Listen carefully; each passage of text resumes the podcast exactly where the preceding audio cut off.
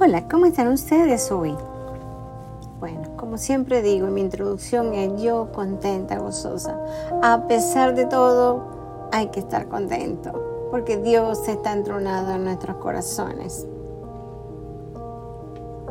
Le damos gracias a Dios por este momento, gracias a Dios, gracias a ustedes por esta audiencia, por estar aquí conectado, por escuchar el mensaje de Dios. Damos gracias a Anchor por darnos la oportunidad de compartir este mensaje con ustedes. Veamos el mensaje de hoy. ¿Cuál es el papel del hombre y la mujer que oran en pareja y familia? En medio de ello está Dios. Les pregunto, ¿cuál es el papel del esposo y la esposa que ora en familia? Aunque el hombre y la mujer son iguales en relación a Cristo, las escrituras asignan papeles específicos para cada uno dentro del matrimonio, dentro de una relación y en una familia. El esposo debe asumir el liderazgo en la casa, Primera de Corintios 11.3, Efesios 5, 23. Lo dejo para que lo busquen. Este liderazgo no debe ser dictatorial, condescendiente o de superioridad hacia la esposa, sino debe ser de acuerdo con el ejemplo de Cristo dirigiendo a la iglesia. Maridos, amad a vuestras mujeres, así como Cristo amó a la iglesia y se entregó a sí mismo por ella para santificarla, habiéndola purificado en el levantamiento del agua de la palabra. Cristo amó a la iglesia, su pueblo, con compasión, misericordia, perdón, respeto y sin egoísmo y transparencia. De esta misma manera, los esposos deben amar a sus esposas las esposas deben estar sujetas a la autoridad de sus esposos o a su pareja.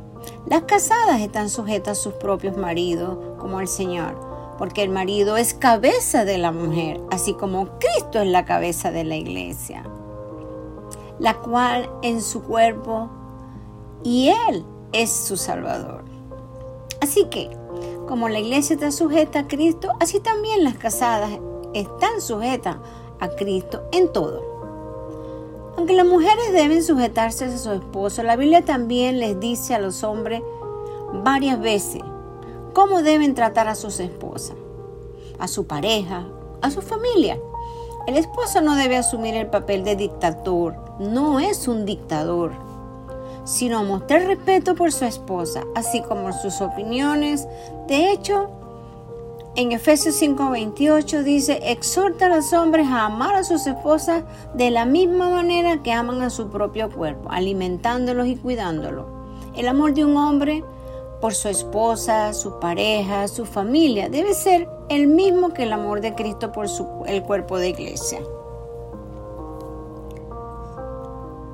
Respecto a la división de responsabilidades en el hogar, la Biblia introduce a los esposos a proveer para su familia. Es así, Él es el sustentador, Él es el que apoya la parte financiera. Esto significa que Él trabaje y gane suficiente dinero para cubrir todas las necesidades de su esposa e hijo. Claro que sí. El no hacerlo definitivamente tiene consecuencias espirituales. Pero en este tiempo, tanto el esposo como la esposa trabajamos. ¿Ok? Entonces tenemos que compartir e unir esa fuerza en una sola. Porque si alguno no provee para lo suyo y mayormente para lo de su casa, ha negado la fe. Y es peor que un incrédulo. ¿Qué tal? ¿Cómo le parece? Tenemos que tener una unificación de criterio, eh, unión eh, eh, financiera, mayordomía. Todo eso incluye la relación de pareja. En Proverbio 31 dice, demuestra una esposa piadosa, seguramente puede hacerlo, pero proveer para la familia no es una responsabilidad primaria de las esposas, es del esposo. Esa es la ley de Dios. Mientras que un esposo debe ayudar con los hijos y con los quehaceres de la casa cumpliendo así su deber de, de amar a su esposa. Hmm. Los conflictos respecto a la división del trabajo de un matrimonio están destinados a ocurrir, pero si ambas partes se someten a Cristo, estos conflictos serán mínimos. Yo escucho a mis amigas, tú no haces nada, tú tienes que recoger esto, tú tienes que hacer aquello, tú lo que debes que yo te atiendo, etcétera, etcétera, etcétera, etcétera. Y siempre caen en ese conflicto. Pero fíjese lo que dice la, la Biblia, que sí. Entonces, que compartir el trabajo, hay que compartir todo. Como yo digo, es una unión mancomunada. Si una pareja encuentra que, que sus discusiones sobre este punto son frecuentes y vehementes, y si las discusiones parecen caracterizar su matrimonio, el problema es de índole espiritual. ¿Qué tal? Como pareja deben recomprometerse entre ellos mismos a orar y a sujetarse primeramente a Cristo, luego al uno al otro en actitud de amor y respeto. Muy importante el respeto. ¿Qué significa? Es asumir la responsabilidad de líder en el hogar. ¿Qué debes hacer? Se dirige con amor. Un liderazgo del esposo en el hogar debe estar firmemente arraigado en el amor. ¿Por qué?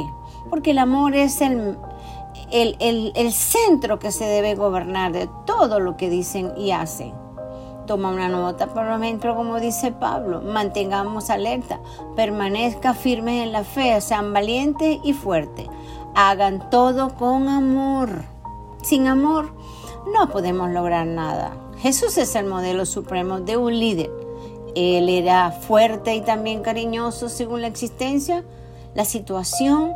Podían arrojar a los cambistas del templo pero también podía llevar a un niño en los brazos y llorar por Jerusalén. Por lo tanto, todo lo que haga como esposo líder, hazlo con fuerza y valentía, pero con amor. Se dirige con iniciativa, con amor, se motiva, se inicia el liderazgo verdadero. Un líder no espera a que otro le den ideas. Él busca las ideas con amor. ¿Eres el líder de tu familia? Si amas a tu esposa, a tu pareja, a tu familia, como Cristo amó la iglesia, tú serás el iniciador de esta relación. ¿Qué quiere decir esto? Tú fijarás el tono espiritual en el hogar, iniciarás la devoción y la oración familiar, iniciarás la solución de los problemas, la comunicación para resolver todos los conflictos y determinarás cómo se gastará el dinero. ¿Qué tal el mayordomo, el cabeza de casa. Buscarás oportunidad para pasar tiempo con tu esposa, con tu familia, etc. Tú te adelantarás en estas y en otras áreas del matrimonio porque eres el líder. Cuando hagas esto, tu esposa reconocerá de una manera muy práctica cuánto te interesas por ella y por el bienestar de su familia tu liderazgo como esposo, como cabeza, como sacerdote del hogar, hará que ella confíe en ti. ¿Qué hacemos? ¿Cómo lo hacemos en la oración? La mujer es el pilar de oración. El hombre es el cabeza de casa. Pero se inicia por la cabeza y el apoyo y el pilar de oración es la mujer, la que dobla rodilla por su familia, por sus amigos, por su esposa o por su esposo. Empecemos a hacer ese, ese pilar de oración. Tu mujer, tú, Proverbio 31, virtuosa, tú, ora. Eres el pilar, eres la costilla del hombre. Y tú, hombre, busca para orar y unirte en coinonía con tu familia, Forma un tabernáculo de oración. Haz ese tabernáculo en tu hogar. Hazlo hoy. Envuelve a tu familia en oración. Envuelve a tus hijos, a tu pareja, tu esposa, tu mamá, tu hermano en oración. Hágalo hoy. Empiece a orar por su familia. Dios los bendiga. Amén.